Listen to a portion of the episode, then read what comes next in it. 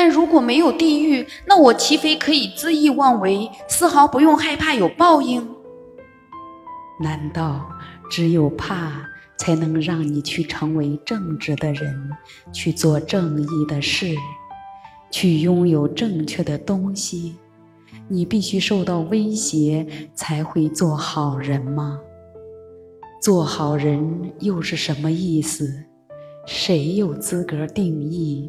谁来制定行为规范？谁能做出裁决？我告诉你吧，你是你自己的裁决者。你设定行为规范，你过去和现在做的有多好，由你自己说了算。因为只有你才能确定你的真实身份和本质，以及你的理想身份，而且你是唯一能够评判你的所作所为的人。别人永远不能审判你，就算是神，又为何？如何会审判神自己的造物，并用坏来形容呢？如果我想要你处于完美的状态，只要做完美的事情，那我就会让你留在你出生的那个地方，绝对完美的世界。这个过程的全部意义就在于，让你去发现你自己，去创造你的自我，从而成为真正的你，成为你真心想成为的你。然而，你不可能成为真正的你，除非你还可以选择成为别的东西。因此，我怎么会由于你选择了我提供给你的选择而惩罚你呢？如果我不希望你有第二项选择，那我为什么不只是创造了第一项就好了呢？将我定义为睚眦必报的神之前，你必须问问你自己这个问题。让我来直接回答你的问题吧。是的，你可以为所欲为，丝毫不用害怕有报应。然而，意识到结果对你也许不无注意。结果即是后果，自然的结局。这些与报应或惩罚完全不同。结局只是结局而已。它们是自然规律的自然应用的后果，它们是作为已然的后果而发生的必然，它们的发生是完全可以预料的。所有物质生活的运转都遵从自然的规律，只要你回忆起这些规律并应用它们。你就能够在物质层面上掌控生活。你所谓的惩罚，或者你所谓的不幸或者倒霉，无非是自然规律在维护其自身而已。看来，我只要认识这些规律并遵从它们，就再也不会有麻烦的时刻了。你的意思是这样的吗？要是那样，你经验到的你的自我将永远不会处在你所谓的麻烦状态中，你的生活将不会遇到任何问题，你将不会遇到让你惊慌的情况，你将会结束所有的忧虑、怀疑与害怕，你将会过上你幻想中的亚当与夏娃的生活。当然，你不像他们那样是绝对领域中摆脱肉身束缚的神灵，而是相对领域中寄居于肉身的灵魂。然而，你将会得到你的灵魂拥有的全部自由、欢乐、安宁、智慧、悟性和能力。你将会成为圆满地实现了自我的生命。这是你灵魂的目标，这是他的追求，在肉身中圆满地实现其自我，变成其真实本质的化身。这是我为你定下的计划，这是我的理想，我将要通过你实现我自己。那样的话，概念就转化为经验，我将会惊艳地认识到我自身。宇宙的各种规律都是由我设定的，它们是完美的规律，创造出完美的物质功能。你曾见过比雪花更完美的东西吗？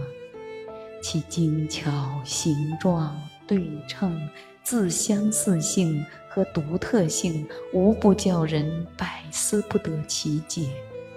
这种美妙自然现象的神迹，让你赞叹不已。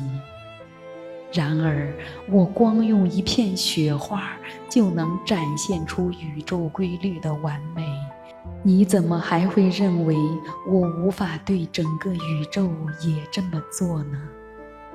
即使看到宇宙万物对称的结构和完美的形状。从最大的天体到最小的粒子，你也将无法在你的现实中领会到宇宙的真相。就算是现在，你已经管中窥豹，略见一斑，然而你也无法想象或者理解它的奥义。然而，你能够认识到宇宙的真相是深奥的。其复杂和非凡，远非你目前的理解能力所能接受。你们的莎士比亚说得非常好：“天上人间的事，赫拉修，比你的哲学所梦想到的多得多。”那么，我如何才能认识到这些规律呢？我要怎样才能学习到呢？这不是学习的问题，而是回忆的问题。我如何能回忆起他们呢？由静修开始，并觉外界的杂音，以让你内在世界能够带给你观察力。这种内观是你要追求的。然而，当你深深地关注外在的世界时，你便不能拥有它。因此，想办法尽可能地深入内在世界吧。如果你没有走进内在世界，那么与外在世界打交道时，要由内在世界出发。记住这个道理。如果你没有走进内在世界，你就会一事无成。复述的时候用上第一人称，这样会更加亲切。如果我没有走进内在世界，我就会一事无成。你这辈子什么也没有做成。然而，你不必如此，本来不必如此。没有你达不到的成就，没有你做不到的事情，没有你得不到的东西。这听起来就像望梅止渴。你希望神向你许下什么样的承诺呢？如果我向你许下较为差劲的承诺，你就会相信我吗？几千年来，人类不相信神的承诺，原因无他，那些承诺太美好了，以至于你们认为是虚假的。于是，你们宁可选择较差的承诺，选择较差的爱。因为神最高的承诺来自最高的爱。然而，你们无法想象出完美的爱，所以想象不到完美的承诺，也想象不出完美的人。因此，你们甚至连你们的自我也不敢相信。无法相信这些，意味着无法相信神，因为对神的信仰来自对神的最大礼物和神最大的承诺的信任。我能插句话吗？我也不想打断口若悬河的神，但是我从前，但是我从前听说过这种无限制之潜能的说法，它并不符合人类的经验。普通人遇到的各种问题就不提了，那种先天有精神或身体障碍的人遇到的困难又怎么说呢？他们的潜能也是没有限制的吗？在你们的经书里，你们自己用各种方式，在许多地方都表达了这个意思。给我举个例子吧。打开你们的圣经《创世纪》第十一章第六节，看看你们写了些什么。圣经上写着：“看啊，人类融为一体，他们拥有相同的语言，这是他们将要做的事情的开端。他们想要做的事情，再也没有做不成的了。”对，那你现在还相信这个道理了吗？那又不是在回答有关受限制的老弱病残的问题。你认为他们所受的限制不是他们选择的吗？你以为人类的灵魂与生活难题，不管是什么样的难题的遭遇，是偶然的吗？你是这样想的吗？你是说灵魂将要经验的生活是他预先选择好的吗？不，否则这种遭遇的目标就无法实现了。这种遭遇的目标是在美妙的此刻创造你的经验。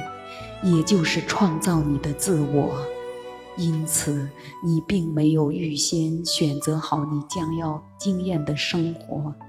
然而，你可以选择各种人物、地点和事件，选择各种条件和环境、难题和障碍、机会和选项，用这些来创造你的经验。你可以为你的调色板选择颜料，为你的工具箱选择工具，为你的店铺选择机器。你用这些来创造什么是你的事。生活也是这样。就你已经选择要做的所有的事情来说，你的潜能是没有限制的。别草率地认为某个化为你所谓的受限制的身体的灵魂，并没有发挥它的全部潜能，因为你不知道这个灵魂想要做的是什么，你不知道他的任务安排，你不清楚他的意图，因此要祝福每个人和每种情况，要表达感恩之情。这样，你就能肯定了神的造物的完美，并且表示你相信神的造物是完美的，因为在神的世界里没有偶然发生的事情，没有碰巧发生的事情，这个世界也没有随机的选择或者你们所谓的命运。如果连雪花的形状也极其完美，难道你认为像你们的生活这么重要的东西反倒不完美了吗？但耶稣也会给人看病。如果那些人的境况是如此完美，他何必去治疗他们呢？耶稣医治那些人，并非由于他认为他们的境况不完美。他治愈那些人，是因为他看到那些灵魂请求的治疗是他们的过程的组成部分。他看到了过程的完美，他认识和理解灵魂的意图。要是耶稣觉得所有的疾病，不管是精神的还是肉体的，都代表了不完美。那他为什么不干脆一下子治愈全地球上所有的病人呢？你怀疑他没有这种能力吗？不，我相信他有。很好，人们也许会问他为何不那么做呢？基督为何决定让有些人受苦，却又治疗其他人呢？说到病痛，神为什么竟会让人受苦？这个问题从前也被提起过，答案总是相同的：生活的过程是完美的。而且，所有的生活都源自于选择。干预选择是不合理的，质疑它也是，而谴责它尤其不合理。合理的做法是观察它，然后尽量帮助灵魂寻求和做出更高的选择。因此。请关注他的选择，但别对其指手画脚。请认识到他们的选择对于此刻的他们来说是完美的。然而，若是某个时刻来临，他们要寻求新的选择、不同的选择、更高的选择，请随时准备协助他们。与他人的灵魂进行交流吧，你将会明白他们的目标和意图。这是耶稣对那些他治疗的人，那些他曾经触及其生活的人所做的。耶稣治疗了那些去找他的人，以及所有那些请人来向他哀求的人。他并没有随随便便。就给人治病，否则就会违反神圣的宇宙法则，让每个灵魂去走他的路。